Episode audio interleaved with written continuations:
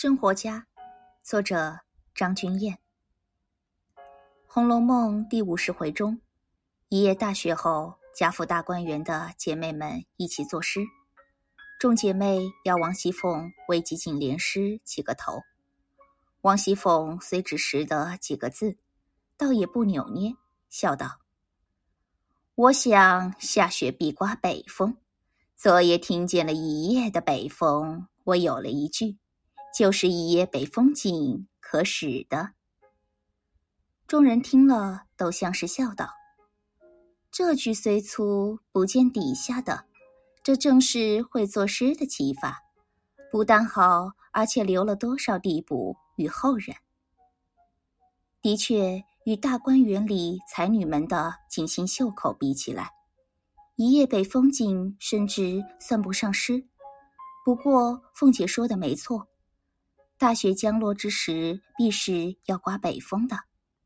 他不是优秀的诗人，却是一位洞察世事的生活家。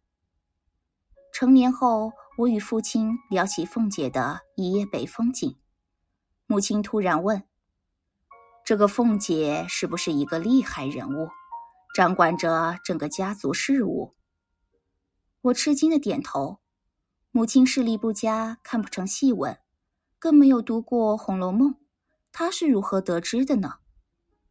母亲解释：“你想啊，在深宅大院熟睡的人，根本听不到外面的动静；能听到一夜北风的人，肯定是日夜操劳、心里装着事的人啊。”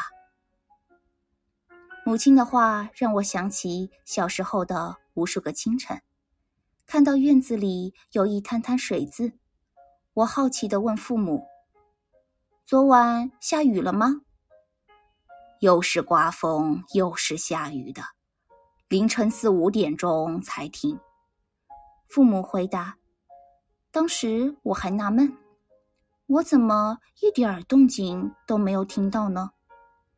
现在想来，那时年少无忧无虑，一觉酣睡到天亮。”疾风骤雨都与自己无关，而父母为一家人的生计操劳，晚上听到风雨声，会惦记着衣服收了没有，已经结了穗的庄稼会不会被风雨打得七零八落，雨后道路泥泞是否影响出工。